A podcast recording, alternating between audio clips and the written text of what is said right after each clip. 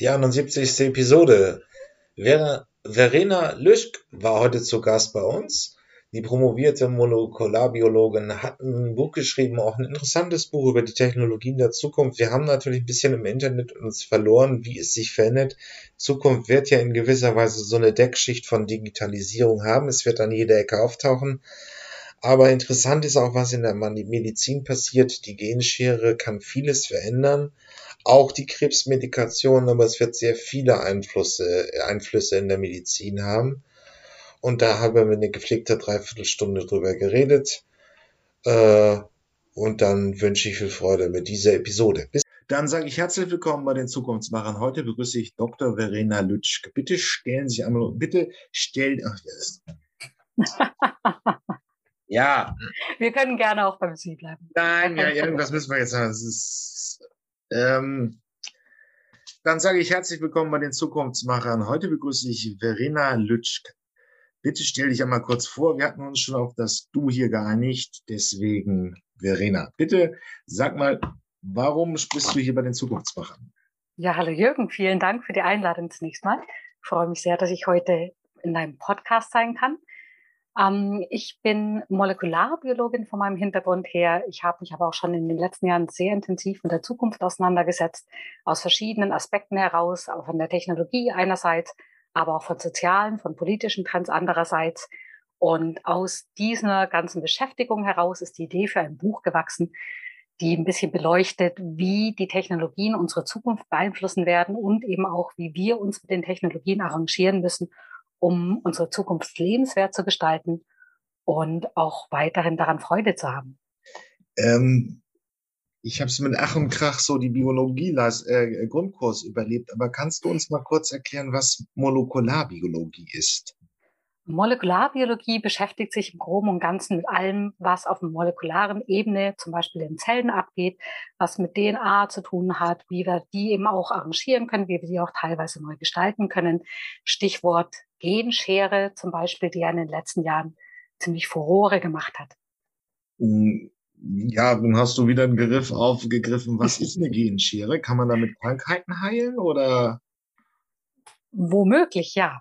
Die Genschere oder auch CRISPR-System wurde entdeckt vor ja, ziemlich genau zehn Jahren von zwei verschiedenen Teams in äh, verschiedenen Laboren. Es ist ein bakterielles System, mit dem sich Bakterien gegen Viren wehren indem sie Viren sehr gut erkennen können und dann über diese Schere quasi kaputt schneiden können oder die DNA dieser Viren kaputt schneiden können.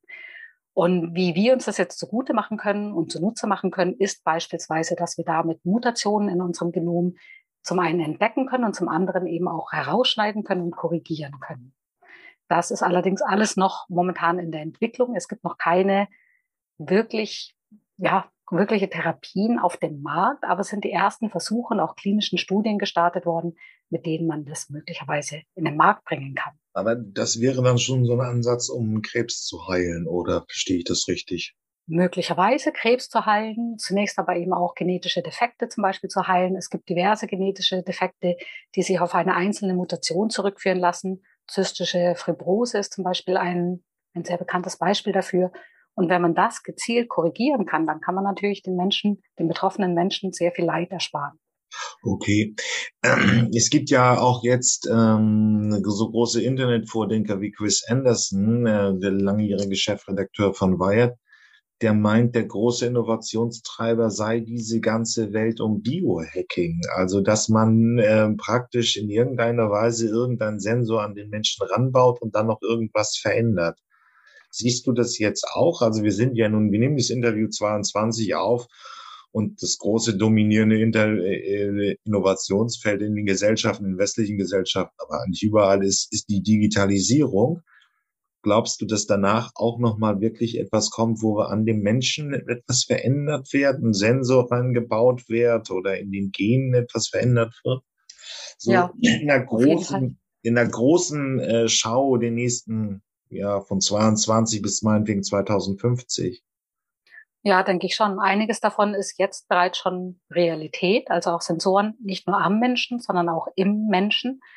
Das hat angefangen schon in den 90er Jahren, dass sich einige haben chippen lassen, um damit erstmal sehr rudimentäre Sachen, sehr grundsätzliche Sachen zu machen, zum Beispiel Türen öffnen zu können oder kontaktlos auch bezahlen zu können. Aber das sind jetzt noch sehr einfache Beispiele.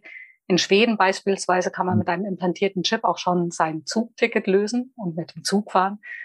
Also das ist alles schon in der Realität angekommen. Was sicherlich noch weiterkommen wird, wird sein, dass man versucht, verschiedene Sinne nicht nur zu verbessern, sondern auch zu erweitern. Es gibt zum Beispiel den ersten offiziell anerkannten Cyborg, Neil Harbison, der sich schon ja, vor ungefähr zehn Jahren eine Antenne an den Kopf implantieren ließ. Er ist farbenblind geboren worden und äh, fand da auch lange Zeit kein Problem damit, bis er dann eines Tages sich gedacht hat, naja, wäre ja doch mal ganz schön, auch die farbige Welt mitzubekommen. Und daraufhin hat er mit Wissenschaftlern eine Antenne konzipiert, die Farben erkennen kann und dann aber in ein akustisches Signal übersetzt. Und dieses Signal wird über seinen Schädelknochen dann in sein Gehirn übertragen. Er sieht also die Farben nicht direkt, sondern er hört sie tatsächlich. Und das wäre jetzt ein Beispiel dafür, wie man Sinne auch erweitern kann. Ein anderes Beispiel sind zum Beispiel ähm, Verbesserungen in unserer Netzhaut, im Auge, dass man nicht nur die Farben dann tatsächlich auch wieder wahrnehmen kann, sondern beispielsweise auch Farben erkennen kann, die normalerweise nicht im menschlichen Spektrum liegen, zum Beispiel Infrarot, Ultraviolett oder dergleichen. Okay. Aber fangen wir vielleicht mal anders an. Es ist, wird, wird vielleicht auch sonst ein bisschen zu, ähm, so gestoche im Nebel. Wenn wir heute jetzt so gucken, an diesem 22, ähm, welche großen technischen äh, Durchbrüche haben denn, ermöglichen denn jetzt eine andere Zukunft, als wir sie meinetwegen noch vor 10 oder 15 Jahren für möglich gehalten haben? Ähm, wo ist da jetzt eigentlich jetzt gerade die großen Durchbrüche gekommen? Wir sehen jetzt, was in meinem Feld hat, ist in der Zukunftsmobilität, die Sensoren werden so günstig, dass man sie auf Autos verbauen kann. Das heißt, Roboter-Shuttles, die hochautomatisiert fahren, sind durchaus kostengünstig und möglich. Sie fahren ja weltweit auch schon. Aber wo haben wir da noch andere Möglichkeiten? Was sind's Quantencomputer, die Sachen, die Dinge verändern? Ähm, was passiert sonst auch noch in der Genwelt? Also welche großen Durchbrüche könnten heute eine andere Zukunft ermöglichen aus einer technologischen Sicht in den nächsten 10, 15, 20 Jahren? Sicherlich die Genschere, auch in einem weniger positiven Beispiel oder in einem, sagen wir mal, sehr, ja, auch besorgniserregenden Beispiel. Die Genschere kann zum Beispiel nicht nur Genmutationen korrigieren, die wir in unserem Genom tragen, sondern sie hat auch das Potenzial, dass wir tatsächlich den Menschen designen können, dass wir so in unser Genom eingreifen können, um zum Beispiel gewünschte Eigenschaften hervorzubringen, sei es äußere Eigenschaften wie Haarfarbe, wie Augenfarbe, aber möglicherweise auch weitergehende, zum Beispiel Schmerzempfinden äh, reduzieren können.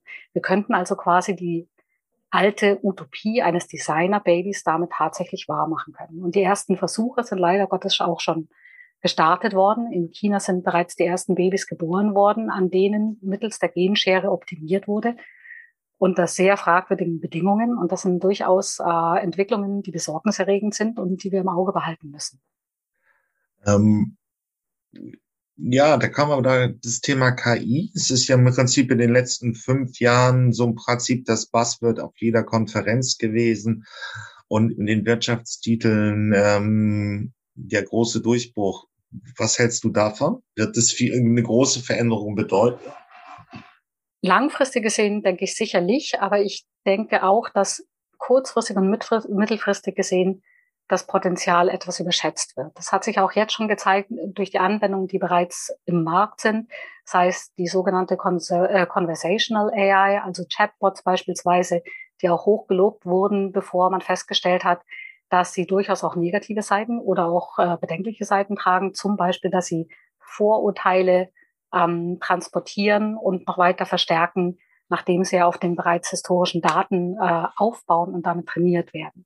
Also da muss man auch ein bisschen das Ganze mit Vorsicht äh, betrachten und sicherlich auch schauen, dass man nicht einfach alles direkt in den Markt bringt und direkt anwendet, sondern dass man sich überlegt, welche Nebeneffekte das Ganze auch haben kann, welche unerwünschten Effekte das Ganze auch haben kann und es dementsprechend dann auch äh, besser designt, bevor man es ausrollt. Die KI ist auch nur so gut wie der Mensch, der sie programmiert oder mit Daten füttert, oder?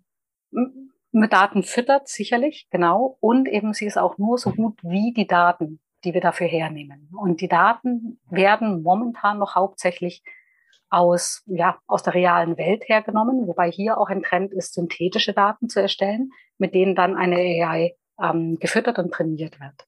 Und das hätte zum Beispiel den Vorteil, dass man eben diese Vorteile, diese sogenannten Biases herausnehmen kann und schauen kann, dass man die AI zum Beispiel ähm, ja, fairer gestaltet, gerechter gestaltet und nicht historische Nachteile dadurch mit transportiert. Wie kann ich mir das vorstellen, wenn ich jetzt zum Beispiel eine KI entwickle, um Jobs zu besetzen, ähm, das nicht mehr nur aus den vergangenen Daten, wir kennen das Beispiel ja ähm, auch von Amazon, Amazon hat nur weiße Männer eingestellt äh, und dann festgestellt, oh, wir stellen immer die gleichen ein und wir haben irgendwie nicht alle Kompetenzen im Team, die wir brauchen. Und wie würde man das dann mit einer synthetischen äh, Modellierung anders hinbekommen, als es so in der Gegenwart der Fall ist? Nun, äh, das Beispiel, was du gerade beschreibst, das ist ein sehr interessantes Beispiel. Das kommt eben daher, dass man zum Beispiel in Ingenieursjobs oder in technischen Jobs historisch gesehen mehr Männer als Frauen eingestellt hat. Und wenn man diese Daten hernimmt, um eine AI für Recruitment-Prozesse zu trainieren, übernimmt man natürlich genau dieses Verhalten. Wenn man jetzt synthetische Daten hernimmt, kann man zum Beispiel das Geschlecht herauslassen, man kann auch zum Beispiel die Ethnie herauslassen, man kann zum Beispiel die, die Menschen, die dahinter stehen, quasi anonymisieren. Und dadurch würde das Ganze dann ein viel fairer Prozess werden, der sich eben nicht danach rechnet. Es ist ein Ingenieursjob, dort werden hauptsächlich Männer eingestellt, also suchen auch wieder hauptsächlich Männer, sondern dann wäre es ein fairer Prozess und 50-50 verteilt. Okay. Ähm, ja, welche Technologiefelder haben wir denn noch? Ähm, also Mobilität ist sicherlich ein Thema. KI kommt. Wie stellst du dir im Prinzip so die Digitalisierung die nächsten 15, 20 Jahre vor? Wenn wir heute so sind, ändert sich ja im Wesentlichen Strecken die Mediennutzung. Aber ich muss sagen, wenn ich jetzt zum Beispiel zu einer klassischen Bank gehe, ist es eigentlich immer noch so wie vor 20 Jahren. Ja, das liegt, denke ich, weniger an der Digitalisierung, sondern mehr, dass die Adoption von der Digitalisierung bei uns etwas hinterherhängt. Und gerade auch bei den Banken oder auch bei, äh, ja, bei den Geschäftsbeziehungen oder so, da lässt sich noch deutlich mehr machen. Ich denke, dass die Digitalisierung uns ermöglichen wird, sehr viele Prozesse in den Hintergrund auszulagern und sehr viele Sachen zu automatisieren, an denen wir sowieso keine Freude haben, an denen wir sowieso keinen Spaß haben, irgendwelche Bürokratieprozesse und dergleichen und uns somit eben auch mehr Zeit zu geben, die wir dann nutzen können für Sachen, die uns tatsächlich Spaß machen.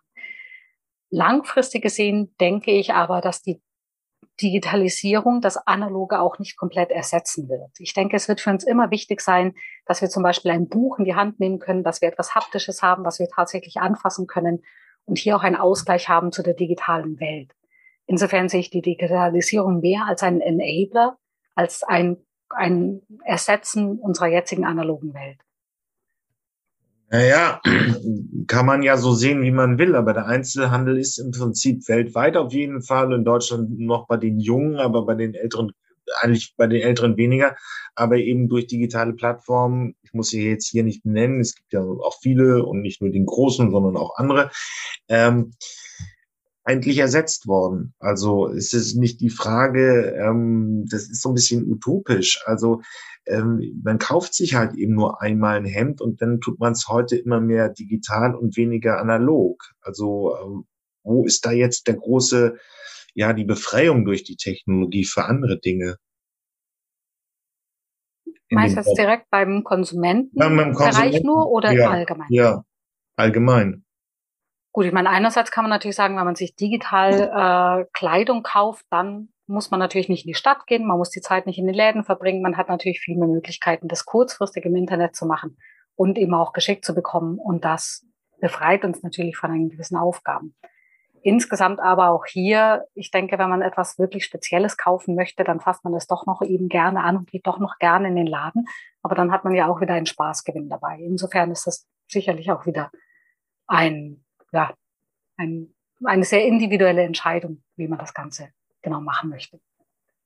Ja, naja, gut, aber ist ja die Frage, werden, wenn die Autojobs wegautomatisiert sind, zum Beispiel im Journalismus, ähm, also da, wo Daten vorrätig sind, also bei vielen Sachen im, im Internet wird heute kein, keiner schreibt mir die Bundesliga-Ergebnisse auf und, sondern weil es wird dann irgendwie so ein Satzbaustein gesucht, die Bayern ist unverändert an der, äh, an der, ähm, an der Tabellenspitze und ähm, das ist im Prinzip dann so, hier der, der Bericht über die Bundesliga und da gibt's dann eben keinen Journalisten mehr. Glaubst du, dass sich das dann verändert? Also dass dann mehr Kommentierung, Einordnung kommen muss oder ist es einfach nur weg?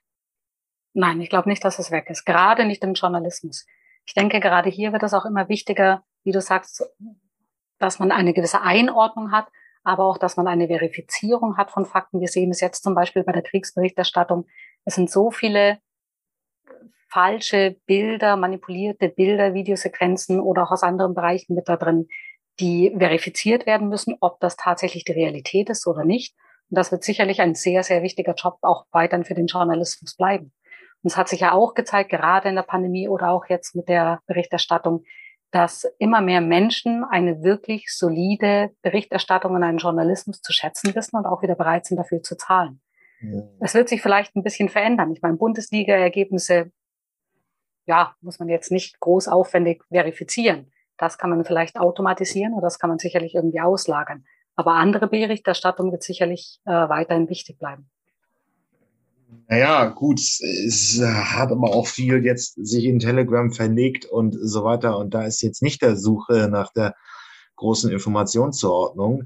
Wir haben ja jetzt auch gewisserweise, ich will das nicht unbedingt anschieben, aber ähm, wir haben auch das Problem, dass in der Pandemie eben viele sich ins Internet zurückgezogen haben und jetzt eben auch die Impfbereitschaft nicht besonders hoch ist. Das wäre vielleicht früher in anderen Medienlandschaften, als der Print, das Radio und das Fernsehen dominiert hat, auch anders gewesen. Also weiß ich nicht, ob das wirklich immer so eine positive Konnotation hat.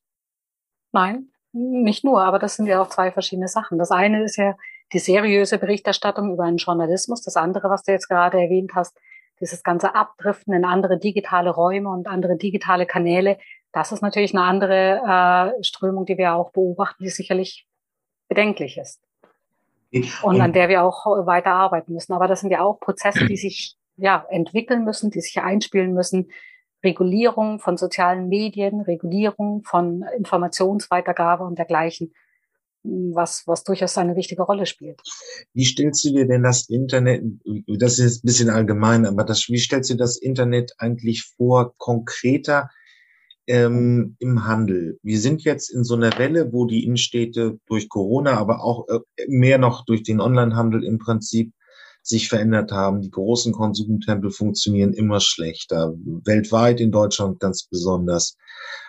Wo geht's denn wo geht's beim Thema Handel im Internet noch weiter hin?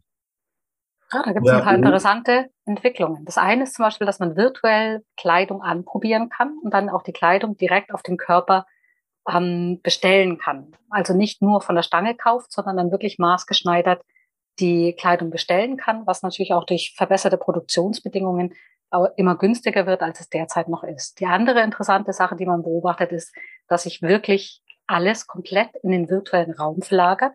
Gerade mit der Entstehung von neuen digitalen Räumen und virtuellen Welten in dem Sinn, kaufen Menschen auch immer mehr rein virtuelle Kleidung, zum Beispiel, die sie gar nicht mehr selbst tragen, sondern die ihre Avatare in diesen virtuellen Welten tragen.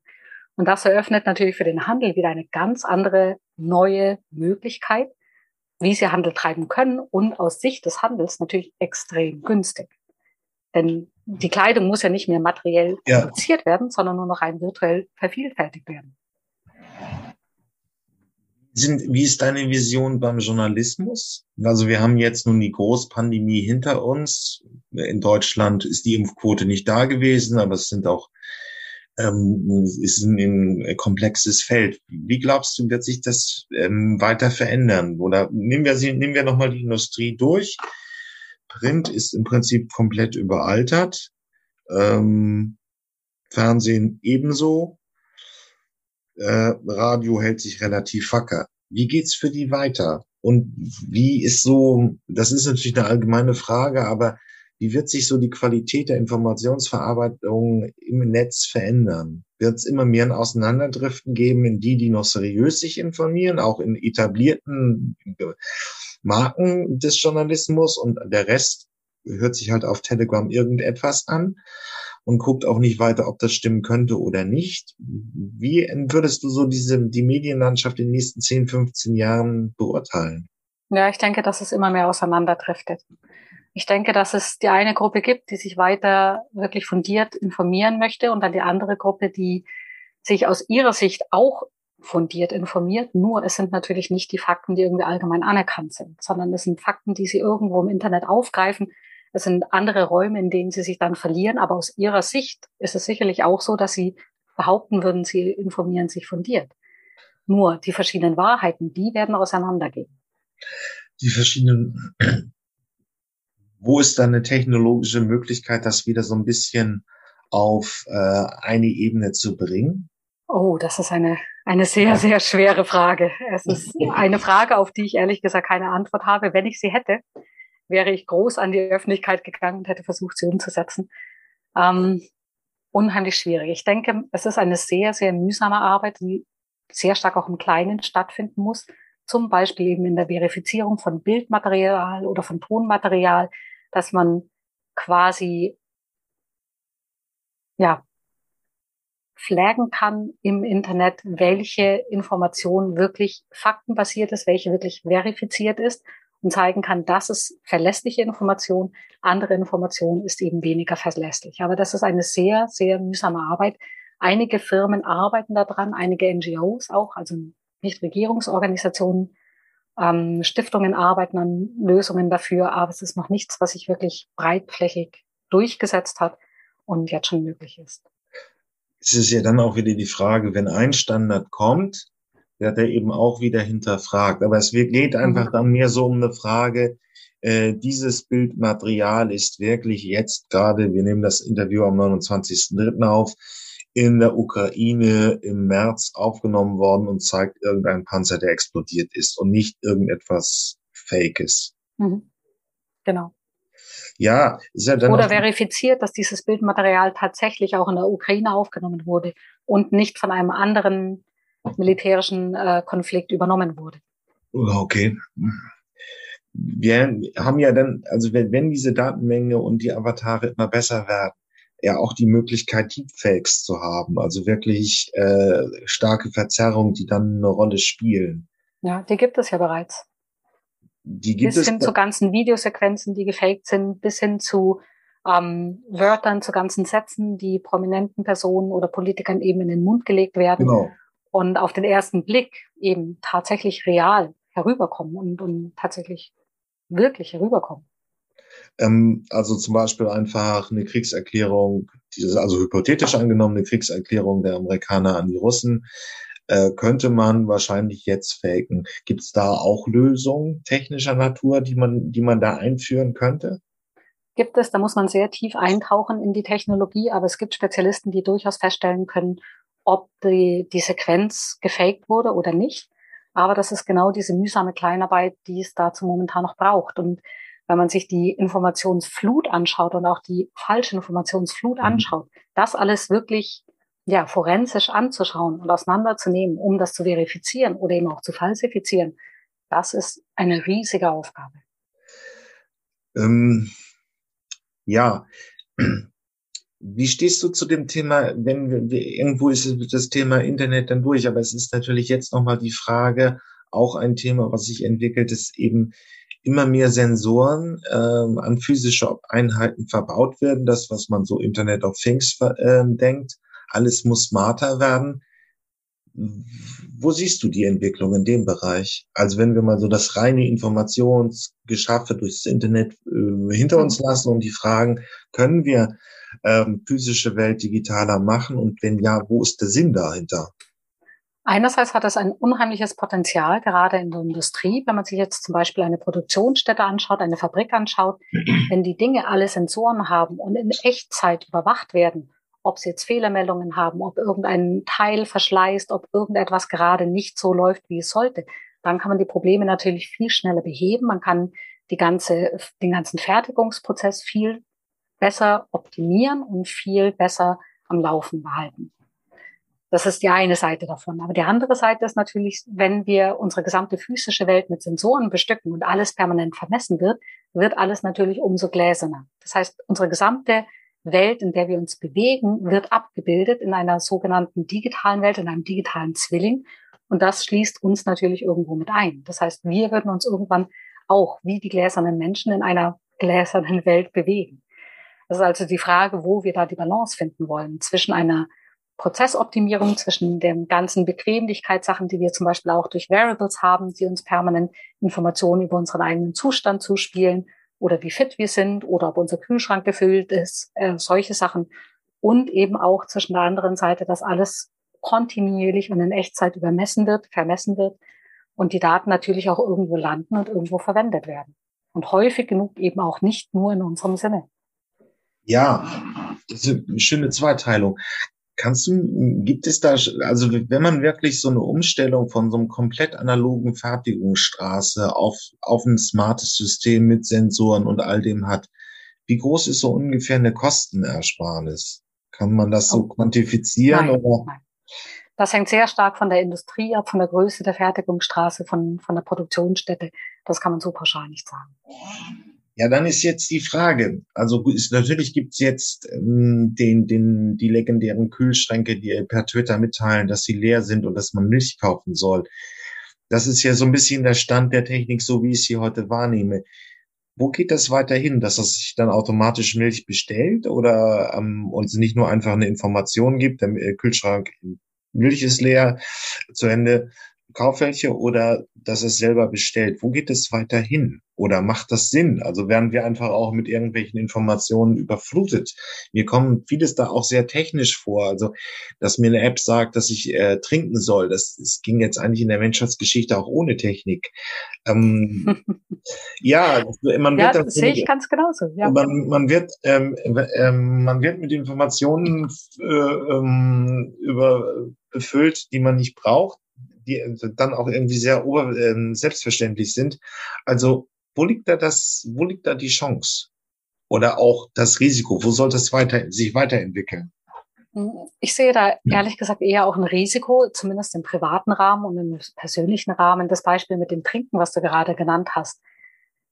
Ich sehe da durchaus die Gefahr, dass wir uns irgendwo von uns selbst entfremden, wenn wir uns darauf verlassen, dass ein Gerät uns immer mitteilt, wann wir jetzt trinken müssen oder wann wir uns bewegen müssen, verlernen wir selbst auf unseren Körper zu hören. Wir verlernen eigentlich, ja, wir, wir haben, wir verlieren den Kontakt zu unserem physischen Körper in einem gewissen Sinne. Mhm. Und das finde ich sehr bedenklich. Und auch wenn man jetzt die andere Entwicklung weiterdenkt, dass der Kühlschrank automatisch nachbestellt beispielsweise, das äh, sieht man ja auch schon, äh, wenn wir jetzt über digitale Assistenten, über virtuelle Assistenten unsere Kleidung bestellen oder unser Klopapier bestellen oder irgendetwas anderes und die immer mehr diese Bestellungen selbstständig übernehmen und auch den Entscheidungsprozess übernehmen geben wir damit nicht zu viel Entscheidung aus der Hand?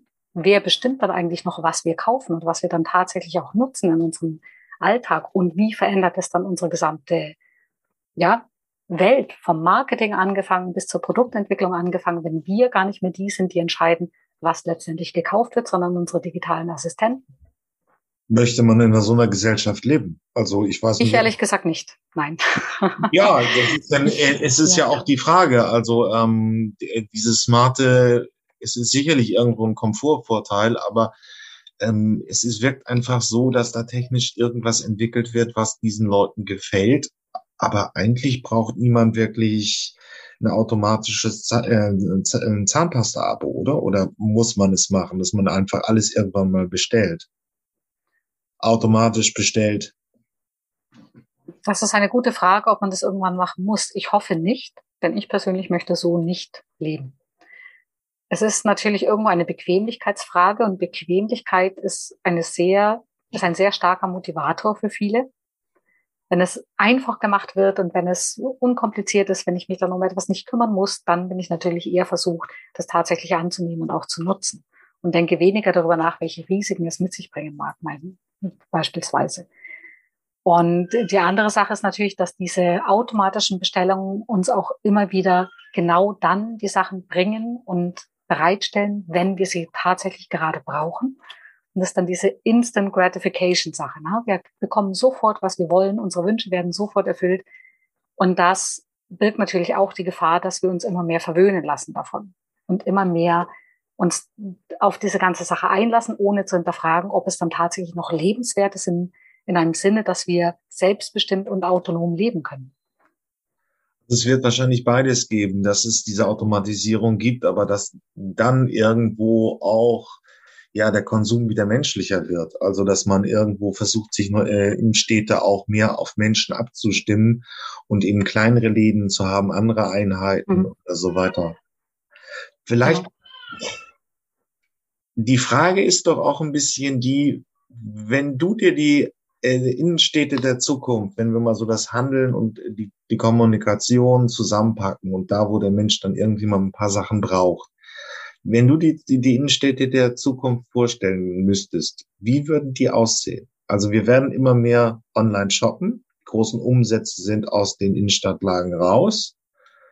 Was könnte damit kommen? Könnten da Freizeitparks entstehen? Wird es irgendwie viele kleine Geschäfte geben, die das Besondere bieten?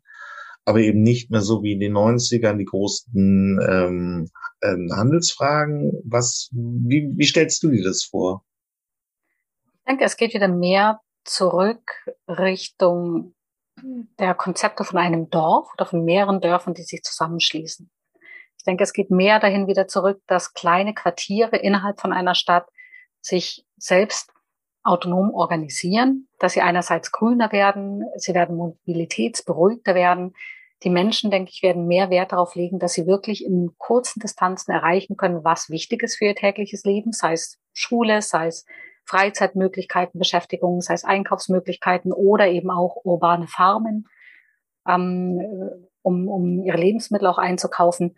Und das Ganze wird, denke ich, auch mehr wieder in die Richtung organisiert werden, dass, dass man sich gegenseitig hilft und unterstützt. Dass es tatsächlich eine Community gibt, dass es tatsächlich ein, ein ja, einen Verband gibt, zu dem man sich zugehörig fühlt und in dem man sich gegenseitig auch eine Hand reicht. Ein Beispiel aus Paris, da gibt es schon die ersten Ideen, die die Innenstädte als mhm. Place to be. Ich packe das in die Shownotes dieser Episode. Aber wenn wir jetzt wilder in die Zukunft denken, was kommt denn so nach 2030? Gehen wir in den Menschen, also baue ich mir einen Sensor, um einen Burger zu bezahlen? Ähm, da fehlt mir noch so ein bisschen dieses, diese, die Vorstellung auch ein bisschen, wo es hingehen könnte. Also 2030 ist ziemlich bald. Ja. ich glaube, man überschätzt immer ein bisschen, was in den nächsten zehn Jahren möglich sein wird und wie, wie schnell sich das Ganze entwickelt und nicht nur entwickelt, sondern auch breitflächig durchsetzt und angenommen wird von den Menschen. Ähm, es gibt bereits Leute, die ihren Burger mit Implantaten bezahlen und mit Sensoren bezahlen. Aber das ist noch eine relativ kleine Gruppe, die sich da eben entwickelt und die daran arbeitet. Ja, 2030. Ich denke, wir werden zum Beispiel noch nicht autonome Fahrzeuge haben 2030. Das wird sicherlich noch länger dauern, meines Erachtens, aus verschiedenen Gründen. Denn es ist ja nicht nur so, dass man die Fahrzeuge braucht, die autonom fahren können, sondern man braucht die gesamte Infrastruktur außenrum. Man braucht die verlässliche Infrastruktur außenrum und man braucht immer auch genügend Menschen, die das annehmen und tatsächlich nutzen. Ich denke, dass es allein von diesem psychologischen Prozess hier schon eine deutlich längere Zeit braucht, um das tatsächlich breitflächig in den Markt zu bringen. Ansonsten werden wir in den nächsten zehn Jahren sicherlich große Fortschritte in der Medizin sehen in verschiedenen neuen innovativen Therapien sehen. Wir werden auch sehen, dass die viel schneller in den Markt kommen, als wir das bisher gewohnt sind. Da werden wir auch sehr viele ja, Learnings mitnehmen jetzt aus der Pandemiezeit, dass man eben das von der regulatorischen Seite her deutlich schneller auch durchbringen kann oder auch von klinischen Studien her deutlich besser organisieren kann. Auch hier wird KI zum Beispiel sehr stark helfen, künstliche Intelligenz, sei es beim Identifizieren von neuen Molekülen, die bei einer Therapie helfen oder eben dann auch eine Behandlung von Patienten, wie man das Ganze dann einsetzen kann. Ähm, wie müssen wir uns das konkreter vorstellen? Welche, welche Therapien könnten da kommen in der Medizin? Also ja. Nanoroboter haben wir immer mal gehört, ähm, ist bislang auch, glaube ich, noch nicht wirklich gekommen. Diese Themen mit KI hört man schon häufiger. Das heißt also, ein Hautkrebs soll vom Leberfleck oder von was anderem mit einer höheren Treffgenauigkeit äh, vorhergesagt werden, als es ein Arzt tun könnte. Ich bin mir nicht sicher, ob das wirklich schon valide ist. Aber wo kommen da noch große Veränderungen rein? Das eine, was sich sicherlich verändern wird, ist, dass Therapien immer personalisierter werden. Personalized Medicine ist einer der großen Trends. Und das bedeutet im Prinzip, dass man nicht ein Medikament von der Stange nimmt, sozusagen, wie jetzt Aspirin, was einfach ein Standardmedikament ist und bei jedem Menschen gleich angewandt wird, sondern es wird mehr geschaut, wie ein Medikament tatsächlich bei einem bestimmten individuellen Menschen wirkt. Man hat zum Beispiel gesehen, dass verschiedene Herzmedikationen bei Männern anders wirken, besser wirken als bei Frauen. Das lässt sich dadurch adressieren, dass man dann Medikamente entwickelt, die bei Frauen besser anschlagen oder mit der gleichen äh, Effizienz anschlagen wie eben auch bei Männern.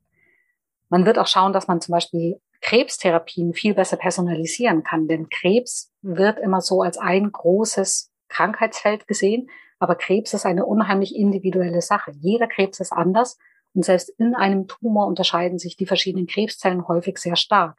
Und wenn man nun bei einem Patienten einen Teil von diesen Krebszellen identifizieren kann und schauen kann, welche, auf welche ähm, Therapeutika, auf welche Medikationen diese bestimmten Krebszellen gut reagieren, dann lassen sich natürlich die Therapien sehr individuell abstimmen auf die bestimmten Patienten, auf die einzelnen Patienten. Und das ist etwas, was in den nächsten zehn Jahren sicherlich deutlich weiterentwickelt wird und deutlich mehr in den Markt kommt. Basiert das auf der Genomforschung oder woher kommen diese Durchbrüche? Auf verschiedenen Sachen. Die Genomforschung ist das eine, zu schauen, welche Mutationen Krebszellen zum Beispiel aufweisen und wie man die gezielt angehen kann. Zum anderen eben auch die, ja, sagen wir mal, die molekulare Ausstattung. Also wenn man ja, Rezeptoren, Zellrezeptoren, glaube ich, sind jetzt bekannt geworden durch die Pandemie. Rezeptoren sind Oberflächenmolekülen auf Zellen, die zum Beispiel von Viren genutzt werden, um in die Zelle einzudringen, die aber auch quasi verschiedenen Zellen ein ihr individuelles Gesicht geben und so eben auch den Krebszellen. Wenn man diese Rezeptoren identifizieren kann, dann kann man natürlich Medikamente entwickeln, die gezielt diese Rezeptoren finden und dadurch dann eben auch sehr gezielt nur diese Zellen ausschalten können, die diese Rezeptoren aufweisen. Ähm, wenn wir über die Pandemie reden, wir haben ja diese mRNA-Werkstoffe gesehen. Ähm, das Buchprojekt Lightspeed war auch interessant. Kommt da nochmal ein gewisser Schub in die Technologie, äh, in die Medizin rein? Von der mRNA sicherlich. Ja. Wenn man sich jetzt BioNTech anschaut, beispielsweise, BioNTech startete ja auch als eine Firma, die diese mRNA-Wirkstoffe an sich für Krebstherapien entwickeln wollte und die dann sehr schnell umgeschwenkt sind mit Anfang der Pandemie, um mRNA auch als Vakzine für äh, gegen den Virus, gegen Corona-Viren zu entwickeln. Aber die werden sicherlich auch noch weiterhin an ihren Krebswirkstoffen arbeiten und dort etwas auf den Markt bringen, was, was möglicherweise ein Gamechanger sein wird in der Krebstherapie. Okay. Und, ähm, und ähm, äh, ja, wenn wir bei der Medizin bleiben, da, du siehst, es wird personalisierter. Ähm, ähm, sehen wir auch neue Wirkstoffkombinationen oder wo gibt es dann noch so die anderen großen Durchbrüche, auch in den Zellfragen? Hm. Wirkstoffkombinationen sicherlich auch. Und hier ist eben ein Bereich, wo künstliche Intelligenz helfen kann. Künstliche Intelligenz ist ja sehr gut darin, Muster zu erkennen, Patterns zu erkennen und ja. daraufhin dann zu reagieren und Sachen zusammenzubringen, die eben gut zusammenpassen. Und da kann man natürlich jetzt eine künstliche Intelligenz darauf trainieren, verschiedene, ja, sagen wir, Molekülkombinationen durchzuspielen, zu schauen, was besonders gut passt und was man dann eben dann weiterentwickeln kann und im Labor testen kann, ob es tatsächlich dann auch in der Realität wirkt. Eine andere Möglichkeit, äh, was gerade letztes Jahr einen großen Durchbruch beschert hat, war eine künstliche Intelligenz von DeepMind, die sogenannte AlphaFold2 künstliche Intelligenz, die es schafft, Proteinfaltung vorherzusagen. Das klingt jetzt erstmal sehr speziell und da kann man sich im ersten Moment wenig darunter vorstellen. Aber Proteinfaltung ist enorm wichtig, wenn man sich anschaut, wie Proteine tatsächlich wirken. Proteine sind ja an allen möglichen biologischen Prozessen beteiligt. Rezeptoren sind zum Beispiel Proteine und diverse andere äh, Stoffe in den Zellen, äh, Enzyme sind Proteine. Und ihre Wirkungsweise ist sehr stark äh, bestimmt durch ihre dreidimensionale Gestalt, die sie sich eben sehr speziell, in diese sich falten, mehr oder weniger. Und diese künstliche Intelligenz kann nun diese Faltung von Proteinen sehr exakt vorherbestimmen. Etwas, was früher im Labor Monate, wenn nicht Jahre gedauert hat, um das zu bestimmen. Und kann damit den Prozess von der Entwicklung von neuen Molekülen, von neuen Proteinen, die therapeutisch eingesetzt werden können, enorm beschleunigen.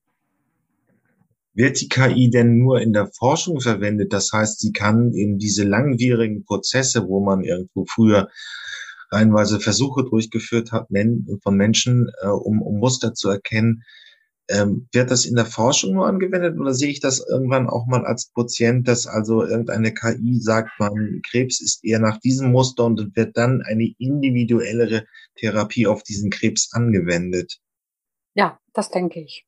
Also man wird als Patient wahrscheinlich nicht direkt in Kontakt mit der, mit der KI kommen, sondern die. KI wird mehr die Entscheidungshilfe für den Arzt darstellen, der sie unterstützt in, sei es jetzt Bildanalyse, wie du vorhin beschrieben hast, mit Leberflecken versus äh, Melanoma versus Hautkrebs. Ähm, das ist auch das, was wir jetzt momentan sehen. Nicht, dass wir tatsächlich einen KI-Arzt haben, sondern mehr, dass die KI eine unterstützende Funktion hat für Ärzte. Okay. Ja, Schöne Aussichten. Vielen Dank, Verena, für ja. dieses Gespräch. Ich danke mich ebenfalls. Bis, Einen schönen Abend noch. Bis dann. Tschüss. Servus. Bis dann. Ähm, was packe ich heute auf die Future Sound Liste? Ja, natürlich ist der Krieg jetzt in äh, Europa da. Und ja, meiner Meinung nach, aber das könnt ihr auch gerne auch anders sehen, ist immer noch One von Metallica mit eines der besten Antikriegslieder, das es so gibt. Ist jetzt auch schon fast ja, 33 Jahre alt aber diese Speed Metal Hymne hat's einfach drauf und es gibt eine interessante Geschichte. Ähm, das ist eine textliche Umsetzung des Romans äh, Johnny zieht in den Krieg, so die deutsche Fassung, oder Johnny Got His Gun von Dalton Trumbo. Ähm, das war ein Auto, amerikanischer Autor und Romanautor, der auch viele Filmbücher, also Drehbücher geschrieben hat und unter anderem auch ähm, Johnny G äh, Gottes Gun, ist halt die Geschichte vom jungen Mann, der in den Ersten Weltkrieg zieht, auf eine Landmine tritt, ähm, Augenlicht, Arme, Beine, Geruchssinn äh, äh, verliert.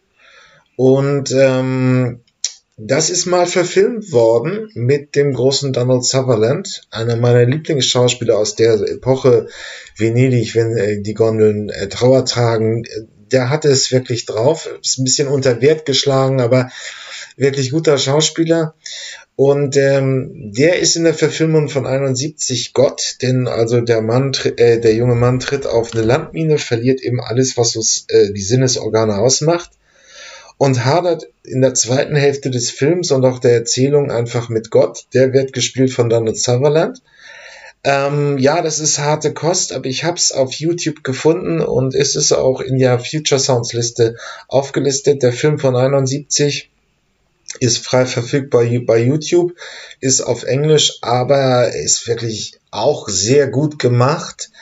Ähm, und der Song ist im Prinzip der zweite Teil des Films, wo halt Donald Sutherland Gott spielt und dann praktisch ist es nur noch der Dialog zwischen dem jungen Soldaten, der nur noch als Torso vorhanden ist, ähm, wie er mit Gott und seinem Schicksal hadert, also dass praktisch alles, was wichtig im Leben ist, weggerissen äh, worden ist durch den Krieg. Und diesen Dialog hat Metallica eben bei One übernommen.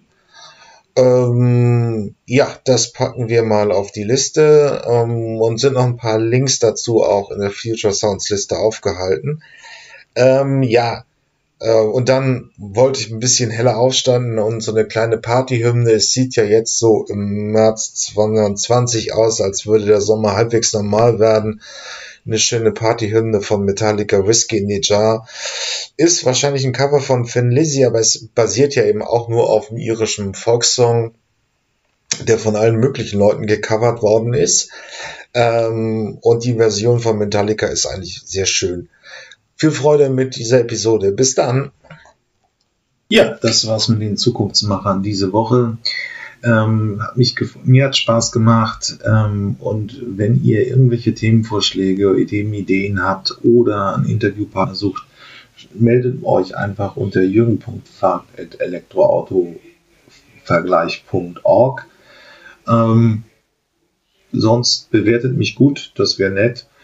und bis zum nächsten Mal.